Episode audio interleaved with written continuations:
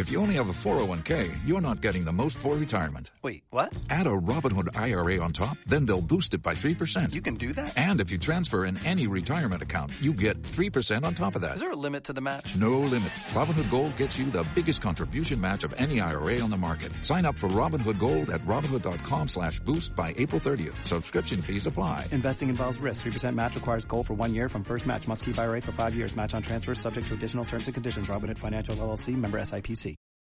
La fiebre amarilla. El podcast del Club Deportivo Estudio.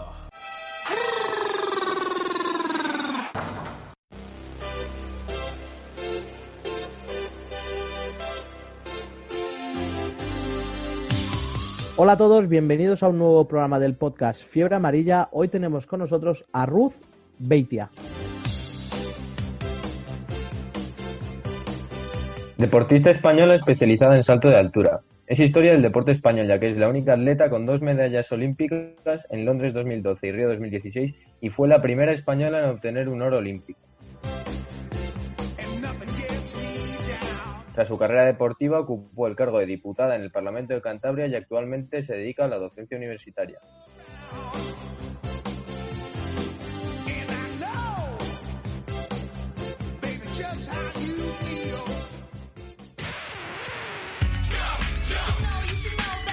La fiebre amarilla. El podcast de tu club, el nuestro, Club Deportivo Estudio. Bueno, hola a todos, estamos en un nuevo programa del podcast Fiebre Amarilla del Club Deportivo Estudio. Hoy tenemos con nosotros a Ruth Beitia. ¿Qué tal, Ruth? ¿Cómo vas? Hola, ¿qué tal? Buenas tardes. Pues encantada de estar con vosotros y, y bueno, pues llevando el confinamiento como podemos.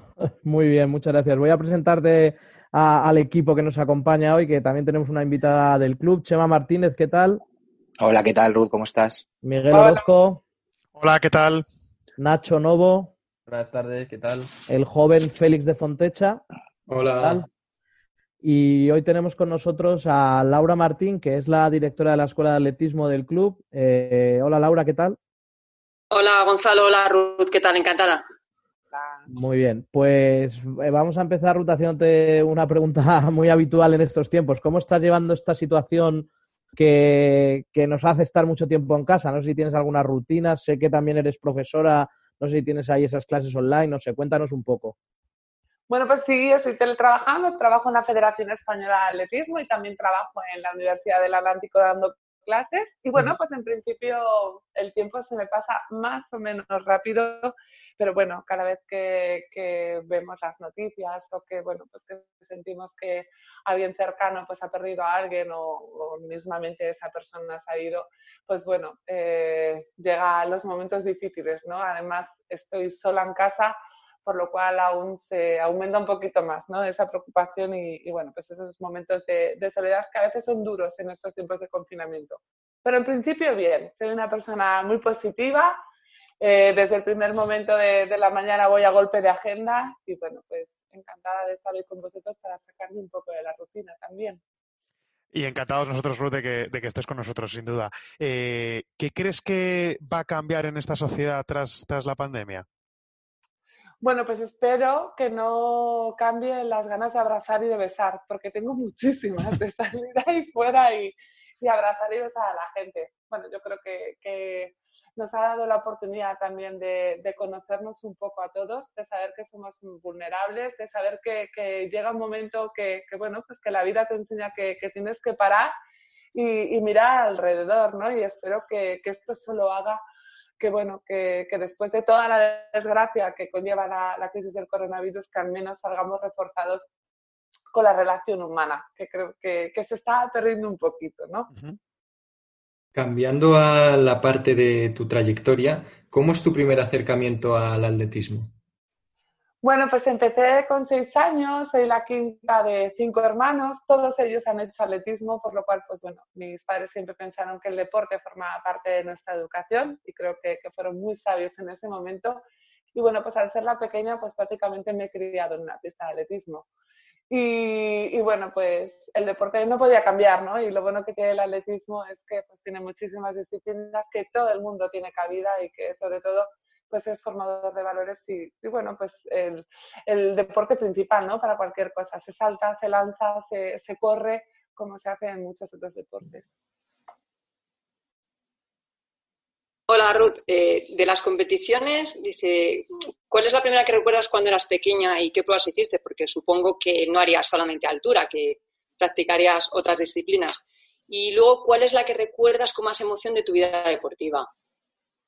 Bueno, pues recuerdo dos, pero voy a ir primero a la primera pregunta. Creo que, bueno, pues como todo el mundo empezamos haciendo un cross, que, es el que nos posiciona si te gusta o no el atletismo, ¿no? Y, bueno, pues empecé en un club muy modesto de Cantabria, en el España de Cueto, a las órdenes de otro entrenador, de Juan Manuel de Blas, al cual también le he tenido siempre muchísimo respeto y muchísimo cariño. Y, y estuve con él hasta los 11 años haciendo fondo. Luego a los 11 años habían hablado Ramón Torralbo, mi 50% de la persona que siempre ha estado a mi lado. Y, y, Juanma para, bueno, pues para que empezase a ir por la pista y, bueno, pues conocer un poco todas las disciplinas del atletismo. Y se me daban bien todas, lanzaba bien, corría bien, saltaba bien y, bueno, pues poco a poco eh, el salto a altura me fue eligiendo a mí, fue la prueba en la que más destaqué, pero probé todas. Eh, me encantaban las vallas, me encantaba lanzar, me encantaba correr me encanta todo. Eh, y es el día de hoy que me sigue volviendo loca, ¿no? Cualquier disciplina del atletismo. Y con respecto a la segunda pregunta, pues bueno, son muchas, ¿no? Cada una ha tenido su momento especial, pero me quedo con dos. Me quedo con la consecución del sueño, con esa medalla de oro de Río de Janeiro, que tanto Ramón como yo nunca pensamos que, que fuese tan, pues tan de oro, ¿no? y, y, bueno, sabíamos que estábamos bien, que podíamos conseguir medalla, pero bueno, pues ese oro fue sorpresivo y la verdad es que, bueno, pues la guinda a, ese sueño que habíamos tenido durante tanto tiempo. Esa es la medalla que, he conseguido como deportista, pero lo que me ha enseñado el deporte como persona, yo creo que es el fair play que me otorgaron en, Londres en el 2017 en el Mundial, en mi última competición en la que, bueno, pues me dieron ese, ese premio al deporte limpio a la deportividad y, a la buena relación con, mis compañeras y, la verdad es que estoy encantada, pues como te digo, ¿no? de, ser ese premio el que soy como, como, persona y es lo que me ha enseñado el, el atletismo. Quería aprovechar para preguntar eh, a Laura, que está con nosotros, que es la que se encarga del atletismo ahora en el club deportivo en el colegio, que cuál era tu, porque ella también ha sido atleta, y cuál era tu primer recuerdo de Ruth, ¿qué recuerdas de ella en el mundo del atletismo? A ver, mi primer recuerdo de Ruth pues fue en una competición en Aranjuez. Eh, yo estaba lanzando jabalina, es decir, en la otra punta del estadio, y estaba saltando a altura. Eh, fue en el año 97 y recuerdo que hiciste el récord de España juvenil. Y es que los aplausos eran tremendos, el silencio era sepulcral en la pista cada vez que saltabas y solamente eras juvenil, era una gozada, era una gozada verte. Pues muchas gracias. Ruth, nos has mencionado antes a Ramón Torralbo. Eh, ¿Cómo ha influido en tus éxitos su ayuda? Bueno, pues yo creo que, cualquier persona que, sea coherente con lo que consigue tiene que, saber que la persona que te acompaña o las personas que te acompañan, el equipo que te acompaña, forma parte de, ese trabajo. Él me cogió con 11 años para cumplir mis sueños y al final, pues 27 años después han sido sueños compartidos totalmente al, al 50% para mí es, bueno, pues una parte fundamental. Mis padres me enseñaron los valores de la familia y los valores como, como ser humano y él me enseñó los valores del deporte y, bueno, pues juntos creo que, que, son las personas que más respeto, a mis padres y a Ramón. Y, y bueno, pues eh, siempre nos quedará una, una, amistad increíble. Hablamos casi todas las semanas, intentamos quedar eh, pues también casi todas las semanas. Sigo vinculada al grupo.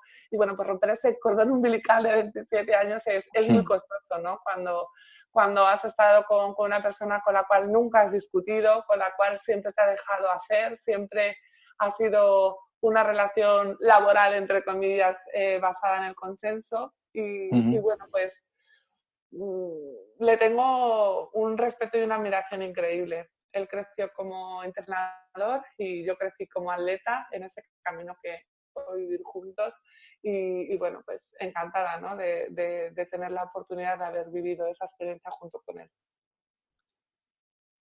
Bueno, sí, nosotros los atletas, ¿verdad, Ruth? Somos, eh, eh, bueno, eh, tenemos una relación muy estrecha con nuestro entrenador, pero ¿ha habido alguna vez que no haya seguido sus indicaciones o sus recomendaciones? no, no, y me río porque, porque nunca me habían hecho esta pregunta. Gracias, de verdad que, que es un placer que, que me hayas podido hacer una, una pregunta. Nada, gracias a ti. Y no, no, siempre he tenido confianza ciega en, en, lo que me decía. Y bueno, al final una prueba técnica, tú lo sabes, Laura, que, que una prueba Sí, técnica pues, muchas veces pasan cosas desapercibidas en tu persona y si no tienes el apoyo de, de la persona que, que, te está, pues eso, ¿no? En la grada ayudando, que, que, es la figura del entrenador, pues muchas veces no podríamos mejorar, ¿no? Y, y la confianza Exacto. debe ser total.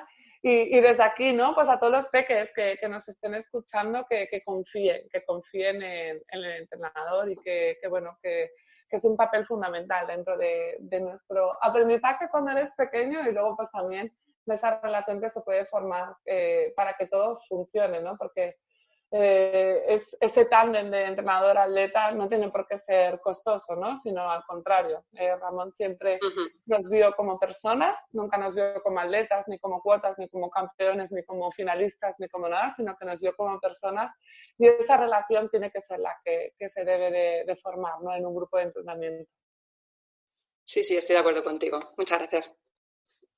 Ruth, eh, yo tengo una pregunta que, bueno, eh, nosotros normalmente, eh, pues en el podcast hemos tenido invitados más enfocados al mundo del baloncesto y les hemos preguntado esta misma pregunta y ahora queremos ver el enfoque pues de, del atleta. ¿Cuántas horas más o menos dedicáis a, pues, a entrenamientos a lo largo de la semana?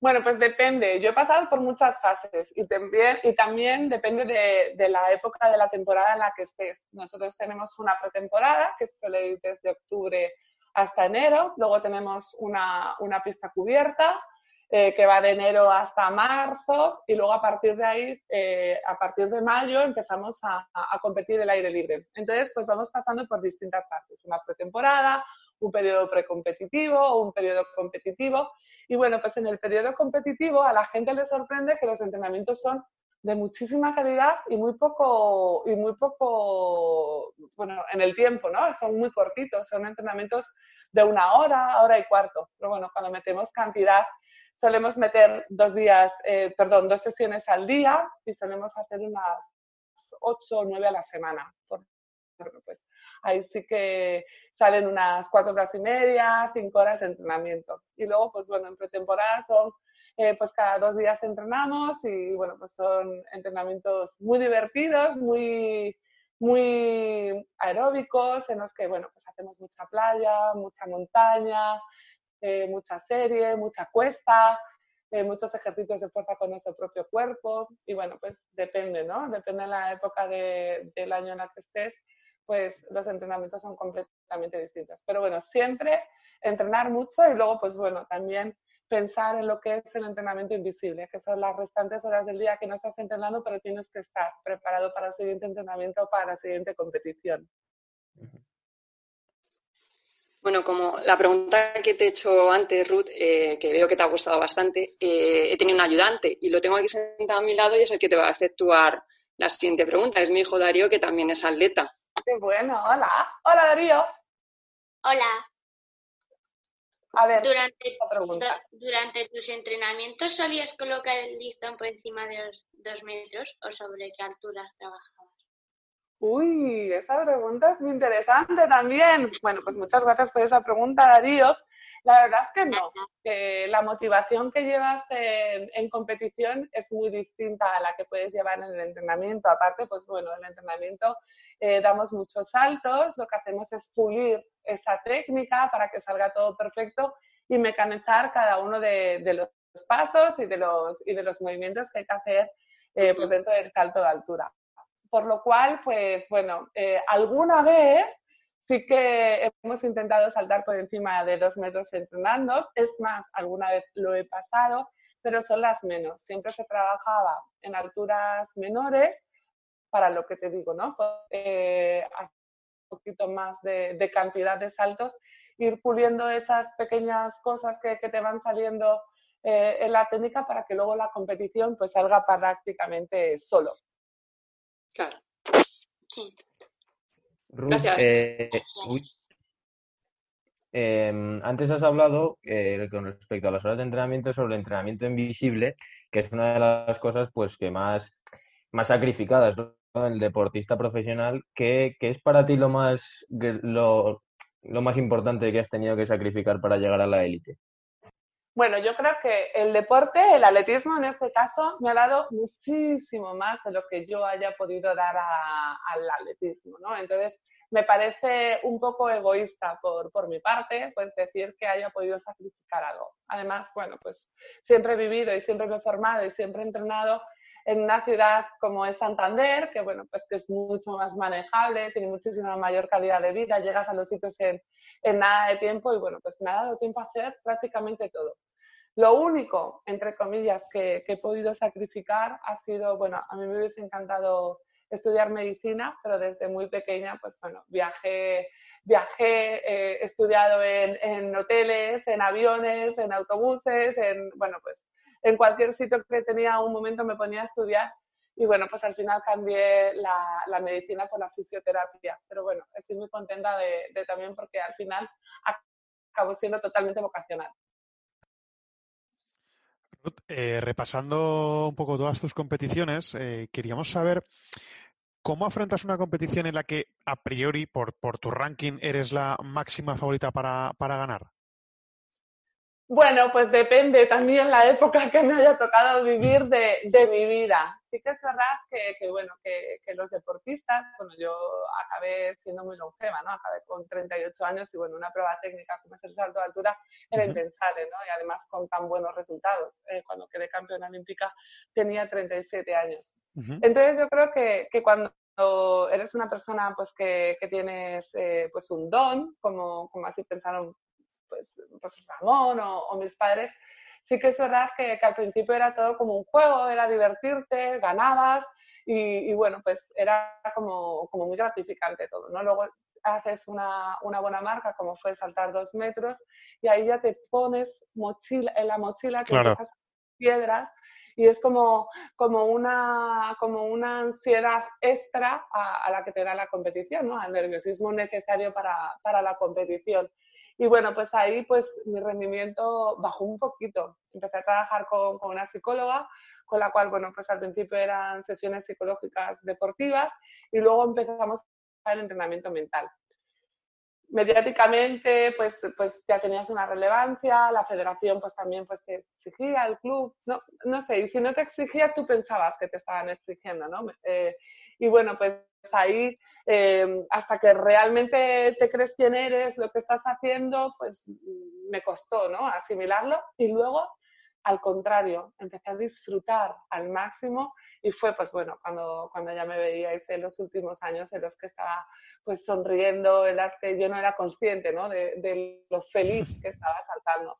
Eh, hablaba con el listón, no era consciente, estaba sonriendo, no era consciente, movía los dedos, no era consciente y, y bueno, pues eh, también creo que a todos los espectadores desde sus casas o en el estadio se lo puse un poquito más fácil. En relación a, esto que nos estás contando, eh, de cara a, explicarle a los niños de la escuela y de los clubes, eh, vemos que no élite como ellos mismos, ¿no? Los niños. ¿Qué pasa en ese momento? ¿Cómo se gestiona si algo no sale para explicárselo a ellos? Bueno, pues eh, no te he entendido, se ha entrecortado, pero bueno, creo que a lo que te refieres es un poco cómo llegas a, a la élite desde, desde pequeño, ¿no? O, o cómo gestionas cuando algo no te sale, cuando no te salen las cosas, eh, cómo explicarles a ellos cómo se gestiona ese fracaso entre comillas, ¿no? Eh, una competición me ha salido mal, eh, tengo que reponerme para la siguiente, un poco explicárselo a ellos, cómo, cómo se gestiona. Pues me encanta que hayas puesto ese fracaso entre comillas, porque la palabra fracaso no debe de existir, ¿no? Y, y sí que es verdad que, que los niños eh, lo que tienen que hacer es disfrutar. Y, y, disfrutar al máximo. Ya llegará el momento en el que, bueno, pues que eh, uh -huh. tengan una validez eh, para, para el deporte, para una de las disciplinas, y bueno, pues haya que empezar a tomárselo un poquito más serio, ¿no? En serio. Claro. Pero bueno, el deporte a esas edades lo que te tiene que proporcionar es, pues eso, mucho disfrute, eh, compartir eh, momentos con amigos, eh, compartir el material, compartir competiciones y bueno, lo más importante es que cuando salgan de una competición salgan disfrutando. Y yo les diría más a los padres, ¿no? Yo les diría que, que, no tienen por qué preguntar a un niño si han ganado, si han perdido, cómo han quedado, sino has disfrutado, te lo has pasado bien. porque forma parte ¿no? del rol para, para, que en un futuro, eh, pues aparte de tomárselo en serio, puedan continuar eh, disfrutando y no tengan esa frustración hacia el deporte que muchas veces el ganar o perder proporciona. Y, y, bueno, pues que disfruten mucho, que se lo pasen bien, que absorban todos esos valores que luego pueden extrapolar a cualquier aspecto de su vida.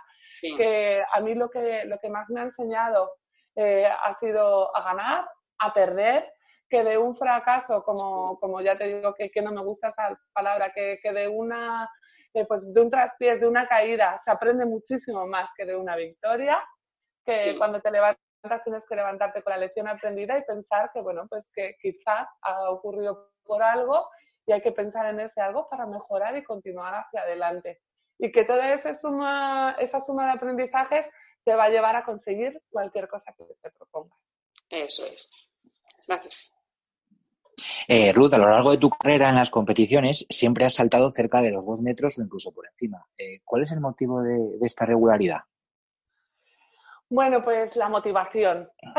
Además, yo creo que, bueno, en un deporte individual en el que, bueno, pues nos sustentábamos, Ramón y yo, eh, supimos nutrirnos de, un grupo multidisciplinar que nos ayudaba, ¿no? En, en esas patas que nos cojeaban un poquito, por lo cual también ahí tengo que agradecer mucho a Ramón. Hay muchísimos entrenadores que creen que son psicólogos, que son fisios, que son masajistas, que son motivadores, que son coaches, que son eh, muchas más cosas ¿no? de lo que realmente es la figura del entrenador. Por lo cual, ahí la generosidad de Ramón también nos permitió formar un grupo multidisciplinar. Como te digo, en el 2003 empecé a trabajar con una psicóloga después de saltar dos metros, eh, también con un nutricionista. Eh, bueno, pues siempre he tenido a mí mismo masajista. Luego, cuando tenía algún problema, a un fisio. Eh, bueno, pues fuimos montando un grupo multidisciplinar. También he estado muchísimos años con la misma representante que, bueno, pues que siempre me acompañaba a las competiciones y también era un gran apoyo, Julia García. Y todo ese grupo multidisciplinar yo creo que nos hemos mantenido durante todo el tiempo motivados y me tenían motivada a mí porque al final, bueno, pues era la imagen, ¿no? De algo que hacíamos entre dos personas con ese grupo que, que nos estaba acompañando.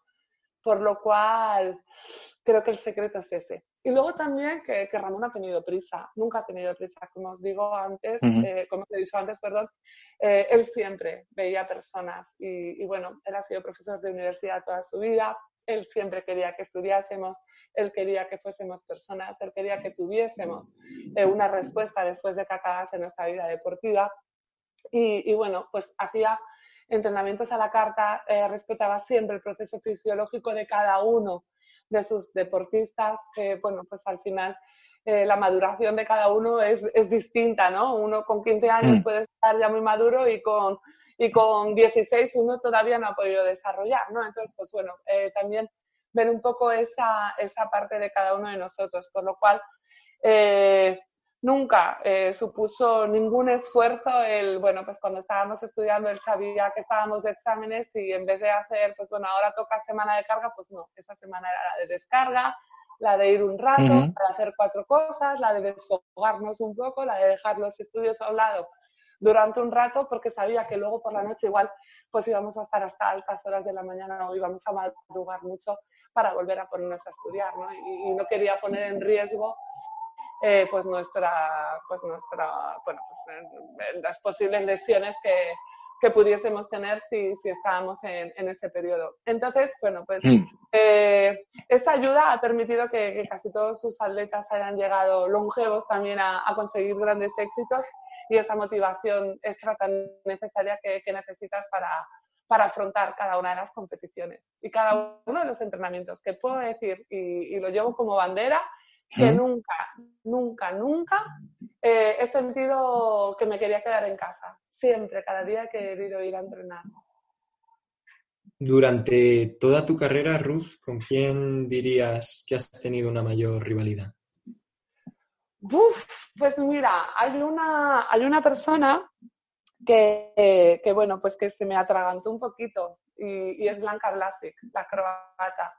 Eh, todo el grupo de, de, pues bueno, sabíamos a lo que íbamos, todas éramos rivales, pero muchas de ellas acabamos en amigas, pero ella era como un satélite, ¿no? Era imposible que, que se juntase con, con, las demás, etcétera, etcétera. Y bueno, pues yo siempre que, que ella me ganaba iba a, a felicitarla, eh, cuando la empecé a ganar yo, pues ella no venía, entonces, pues bueno, luego era así como un poco de pique de, de rivalidad, en el que, bueno, pues luego si, si, ella me volvía a ganar, yo iba directamente a felicitar a su entrenador y no a ella, ¿no? Y, y bueno, pues esa rivalidad la tomo más como fuera de la pista que como dentro. Y, y, duele, ¿no? Porque al final, pues bueno, todos estamos de paso y lo que nos va a quedar en la vida es ser personas. Ruth, en, en, Londres 2012 consigues la, la, medalla de bronce. ¿Qué crees que faltó para conseguir un mejor resultado? Bueno, un mejor resultado, quedé cuarta por aquel entonces y, y bueno, luego... Sí, y luego al final por el dopaje tercera. Sí, sí, por, sí. El, por, El, tema del dopaje conseguí esa medalla. el mejor resultado, bueno, pues era...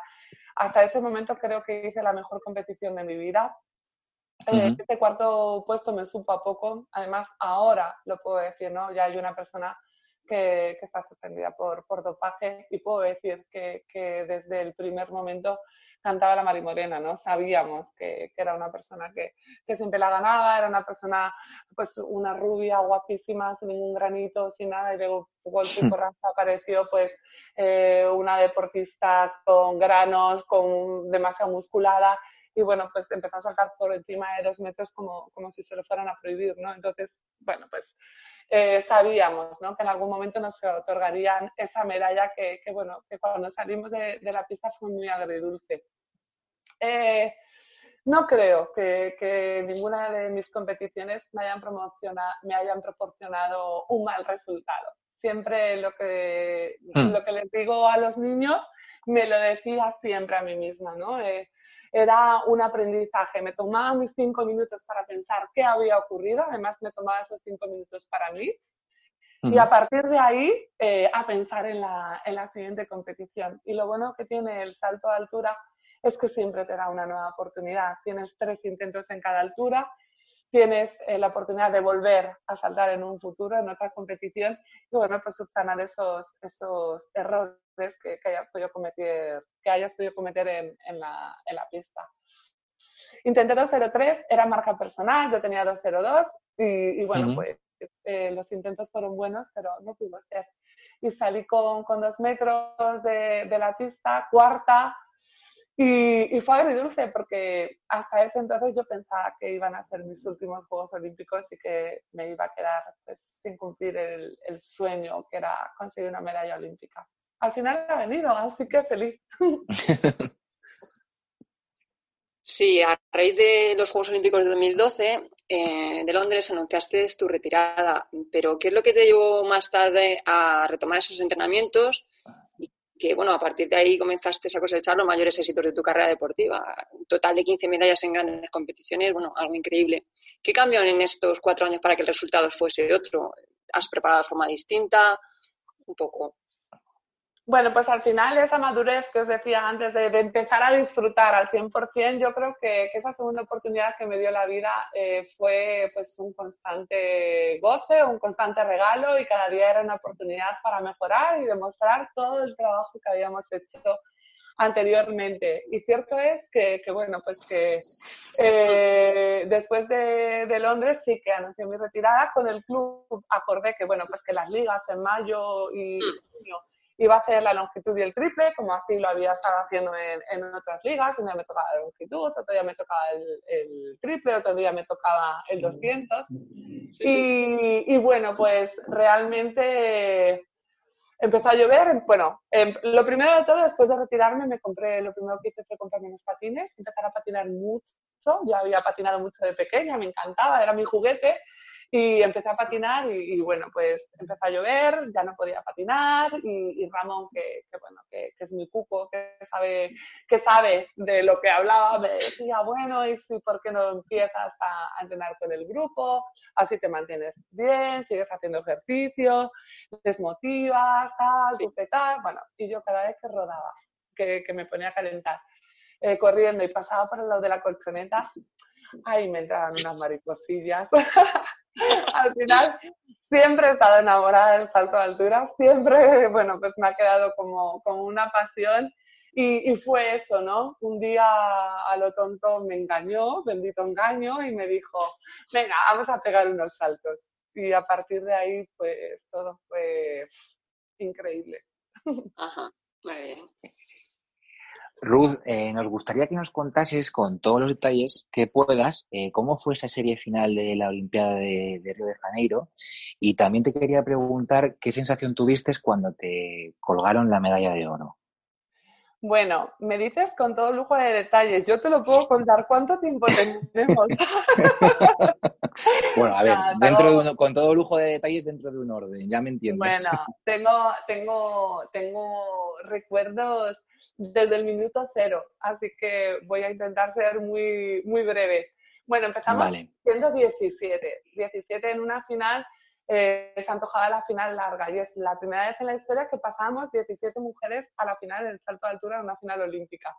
Eh, hay una fase de clasificación dentro de los Juegos, dentro de, la, bueno, de, lo que es el calendario olímpico, y pasas a la final con una marca, y en este caso, esa marca la pasamos 17 personas. Bueno, pues llegué, a, llegué, a, llegué al estadio, llovía, dije, aquí saco la cantadora que llevo dentro y no pasa absolutamente nada.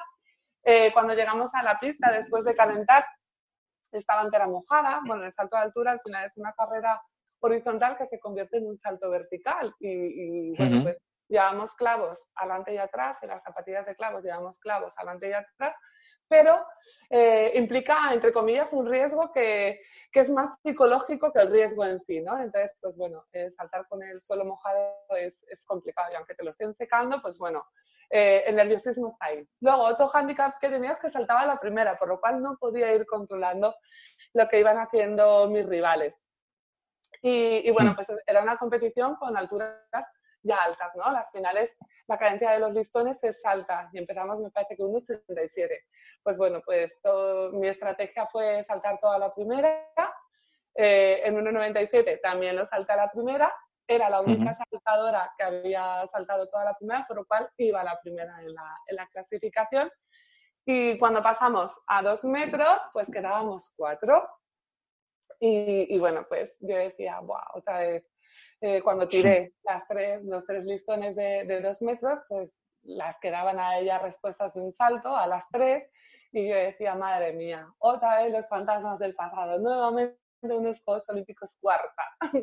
y bueno, pues eh, me fui apartada de la pista, cerquita de Ramón, y sentí, sentí, no lo quise ver, pero sentí como la búlgara, que era la que la tocaba saltar, tiraba el listón y nos miramos Ramón y yo y dijimos, wow, ya vamos a subir a un podio olímpico, somos bronce. Luego le tocaba saltar a mi amiga Blanca Blasic, la croata, que como ya os digo, pues no, no, bueno, pues no, no tenemos muy buena relación. Y dije, ahí por primera vez salió un poquito de egoísmo. Dije, hombre, está, pues no me importa si lo tira, ¿no? Ya subimos un peldañito más, subimos a la plata. Y lo mismo, misma mecánica, no lo veo. Eh, aunque no lo creáis, escuché el listón, como caía al suelo. Luego te ayuda muy rápidamente, te ayuda al público con un oh no, pero bueno, con, pues, bueno, a mí no me pareció tal, después de saltar ella. Y por último, pues saltaba la americana, eh, Lowe, y, bueno, pues eh, es una persona súper motivante, que, que, bueno, que nos llevamos fenomenal. Además, bueno, ahora ha superado un cáncer de mama, tiene tres hijos, ha decidido que quiere estar en Tokio, lo va a conseguir, lo sé que lo va a conseguir. Y mira, esta pandemia del coronavirus la, eh, la ha otorgado tener un año más para prepararse. Y, y bueno, pues yo dije, bueno, esta, esta es una loca saltando, esta lo salta, porque ahí ya dije, hombre, ya lo sería la bomba, ¿no? Y, y, bueno, además ella, si no lo saltaba, se quedaba cuarta. Entonces, bueno, pues tenía ese handicap más, ¿no? De, decir, bueno, pues es que si no lo salto me quedo sin medalla. Y bueno, pues también tiré ese listón y, y bueno, pues la explosión de, de, de, júbilo fue increíble y me salté, bueno, se paraba un foso eh, a Ramón y a mí eh, había una plataforma para, para fotógrafos, salté a la plataforma, trepé por una, trepé por una valla y, bueno, yo creo que, que la fusión de, de ese abrazo con, con, Ramón fue la mejor medalla del mundo. Luego subir a lo alto del podium, escuchar el himno, ver ondear tu bandera y, estar en un estadio olímpico, pues imagínate, ¿no? Ahora mismo lo pienso, me emociono y se me ponen los pelos como escarpias. ¿Y cómo se vive, eh, Ruth, siendo la única atleta española que ha conseguido un oro? Pues bueno, al final, sí, bueno, al final tuvimos como pionera a María Vasco ganando en, en Sydney la medalla de, bronce y bueno, pues eh, llevaba mucho tiempo la pobre sola, ¿no? Sin que hubiese otra, otra mujer deportista que, que sacase una medalla, una otra mujer atleta. Y bueno, pues feliz, ¿no? De, de ser la primera medalla porque eso va a quedar para siempre. Ojalá que sean muchas las, las medallas eh, que tengan que venir de, mujeres en, el atletismo. Pero bueno, eh, siempre quedará para la historia ser la, primera mujer. Así que bueno, eh, me siento responsable, me siento pionera y me siento feliz ¿no? de, ser yo. Igual que fui la primera mujer que, que saltó por encima de dos metros y bueno, pues más cosas, ¿no? Que, que, bueno, que siempre quedarán ahí escritas. Aunque ya os digo que soy una persona muy normal, que me encanta pues transmitir sobre todo esa alegría y esa felicidad que, me ha provocado el deporte, siempre. Ruth, eh, ¿qué crees que le falta al atletismo para convertirse en un deporte un poco más mediático? Bueno, pues que los medios se hagan eco y, que nos, y que dejemos de ser un poquito más futboleros, ¿no? Que, bueno, pues vosotros os dedicáis más al, al, baloncesto y bueno, pues gracias a, a, grandes jugadores y a grandes, bueno, pues también eh, mujeres, como ha sido Amaya Valdemoro, pues bueno, pues eh, tenéis eh, una repercusión mediática y una liga más, más visible ¿no? en, los, en los medios de comunicación. Pero sí que es verdad que, que bueno, que, que, falta eso, un poquito más de impulso, un poquito más de, de, parte de, de, los medios de comunicación de que se hagan eco, porque además el atletismo gusta y, gusta mucho y en los Juegos Olímpicos es una de las, de las pruebas más vistas. Entonces, pues bueno, quizás, pues eso, que dejemos de ser un poquito más futboleros.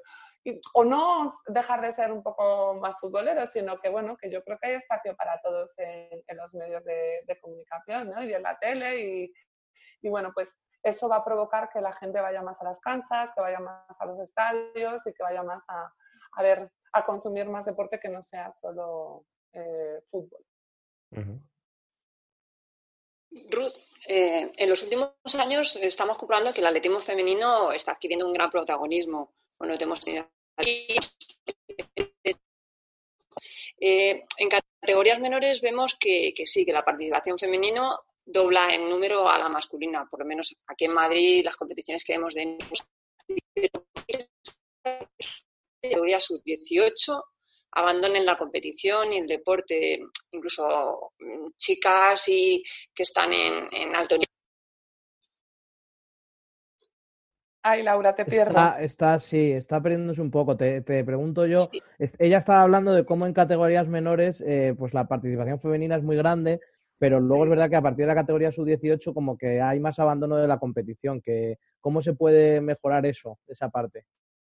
Bueno, pues hay que hacer, hay que hacer un gran estudio sobre eso y ya se ha hecho, ¿no? Y, bueno, pues nosotras, las bueno, en Cantabria, las deportistas de, élite, y digo las deportistas porque no solo las atletas, ¿no? Sino todas las deportistas, eh, hicimos un proyecto a, a, través del gobierno para, bueno, pues para juntarnos todas y de vez en cuando ir a colegios y hablar especialmente con las chicas ¿no? Aunque también están las chicas y chicos, y creo que es importante que también lo escuchen los chicos. Y bueno, pues contarles un poco nuestra experiencia de que sí se puede. Luego, también es verdad que, que las mujeres, pues bueno, pues vivimos de la etapa de, de niñas a mujeres, vivimos ahí un, un cambio eh, en nuestro cuerpo importante, también que, que, baja mucho nuestro rendimiento a nivel físico y muchas veces no esperamos ¿no? ese proceso, nuestros, eh, nuestras personas de apoyo no nos permiten esperar eh, este, este traspiés, ¿no? Que te da este cambio hormonal de, de, niña a mujer. Y sí que es verdad que también desde la Federación Española de Atletismo estamos estudiando cómo afecta, estamos monitorizando, eh, pues bueno, en las concentraciones de, de, menores también distintos resultados y estamos, pues bueno, intentando que, que ellas vean que que muchas veces en ese cambio, que es cuando, cuando abandonan la, actividad deportiva, pues también con los estudios, pues que, bueno, pues que, se puede compaginar todo y que también hay que esperar el momento a volver a estar al 100%. Por lo cual, bueno, pues contando un poco nuestra experiencia siempre, ¿no? Y, y pensar que, que, bueno, pues que hay que ser paciente, eh, hay que ser paciente por todos los lados, ¿no? Tanto por el del atleta como el, el entrenador. Y, y, bueno, pues eh, contando nuestra experiencia, que creo que, que, ha sido vital. En Cantabria, pues al final el abandono no fue tan grande como, como el que estaba en las, en, las, en las encuestas, ¿no? En los porcentajes. Así que bueno, pues ahí pico y pala, ¿no? Eh, intentando que, ser referentes siempre para, para lo bueno y para lo malo. Eso es. Ruth, ahora te voy a hacer preguntas un poquito más cortas, ¿vale? A modo un poco de test, más o menos. Vale. la, primera es si... ¿eh? No, no, no, si es que es, lo, que solemos hacer en la, en, la entrevista. La primera es que si sigues haciendo, practicando mucho deporte en tu día a día, después de haberte retirado. Pues sí, hago muchísimo deporte y hago muchísima actividad física. Voy al gimnasio, voy al centro deportivo, además, bueno, soy embajadora de los centros deportivos GoFit, en Madrid tenéis unos cuantos y, bueno, pues tengo la suerte que el de aquí de Santander pues lleva mi nombre. Eh, estoy aprendiendo a jugar al tenis, al pádel, he subido montañas, como os digo, patino y estoy empezando a correr y, y, bueno, pues hago un montón de cosas que siempre me mantienen también pues eh, saludable y, bueno, pues, al final un deportista cuando deja tiene que ser deportista siempre, si no, mal. Eh, la siguiente es, ¿cómo, ¿cómo te gustaría que se recordase? Pues por mi sonrisa. Y, no tanto por lo que conseguí, sino como lo conseguí. Eh, a base de trabajo, de trabajo y de trabajo. La siguiente es que me acabes esta frase, ¿vale? ¿La sociedad necesita más? Pues más deporte y más abrazos y más felicidad y, más actividad física y, más respeto ¿no? por, lo que, por lo que hacemos. Y la última es eh, que nos hagas una recomendación musical para, para el podcast y para nuestros oyentes. Bueno, pues es curioso. Eh, bueno, a mí me encanta Manolo García, siempre me acompañaba en todas mis competiciones y en todos mis viajes, pero bueno, eh, había una canción muy especial que era, pues bueno, se ha hecho ahora pues abanderada ¿no? de, de esta lucha contra el coronavirus, que es el Resistiré. Y bueno, pues siempre, siempre, siempre la escuchaba antes de entrar a la pista, antes de competir. Así que, bueno, pues seguir resistiendo, seguir cantando las distintas versiones. Yo era del dúo dinámico, pero ahora hay versiones muy chulas. Y, bueno, pues que a nadie le falte en su, en su, bueno, en su iPod o en su, en su móvil la canción de Resistiré. Eh, Ruth, para finalizar, has compaginado tanto deporte de alto, de alto rendimiento como estudios universitarios. ¿Qué consejos le podrías dar a aquel deportista que no va algún día a entrenar porque tiene que estudiar? Bueno, pues que con una buena agenda y con una buena organización todo se puede. Así que, bueno, pues quizá haya que sacrificar algún día de entrenamiento, pero es importante que, estudien, es importante que, se formen porque el deporte es efímero y, bueno, pues cuando se acaba tenemos que tener una respuesta a, nuestra vida, ¿no? Y esa respuesta pues te la puede dar tus estudios. Así que es importante, es importante que, que lo compaginen bien. Bueno, Ruth, la verdad que ha sido una conversación muy agradable. Queremos agradecerte el tiempo que has estado con nosotros. También a Laura, que ha estado hoy de, de invitada especial como directora de la escuela. Muchas gracias, Laura, también. Gracias, Gonzalo. Y, nada más, desearte lo primero salud en estos momentos tan, tan importantes y que, bueno, el deseo de que todos podamos volver a practicar el deporte que tanto nos gusta, nosotros es un poco más el baloncesto, pero bueno, también el atletismo tiene un hueco importante en nuestro club. Pues lo mismo os digo, muchísimas gracias, ha sido un verdadero placer y pronto nos vemos en las canchas y en las pistas de atletismo para darnos ese abrazo que tanto necesitamos. Desde luego. Gracias. gracias, Ruth, hasta luego. Chao. Adiós.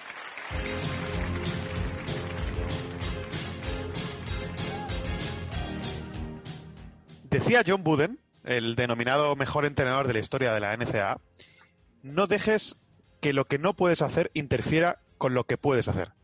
Y eso es justo lo que ha hecho Ruth Beitia, la mejor atleta española de todos los tiempos, que ha conseguido medallas en campeonatos de Europa, mundiales incluso una guinda muy especial con un oro olímpico en Río 2016, por no hablar de que ha volado por encima de los dos metros de altura. Está bien que de vez en cuando cambiemos de tercio y toquemos otros deportes, y qué mejor que Ruth Beitia, que es una de nuestras deportistas más conocidas. Sí, además, siendo el atletismo un deporte en auge en el club deportivo, hemos contado hoy con la presencia de la directora de la escuela, de Laura Martín, y creemos que ha sido pues una conversación que, que puede resultar muy interesante para los amantes del deporte en general y no solo del atletismo. Muchas gracias a, a todos por escucharnos y os esperamos en el siguiente episodio de Fiebre Amarilla.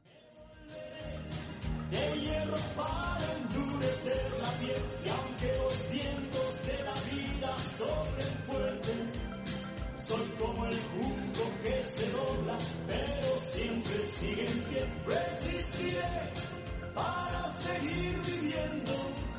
Soportaré.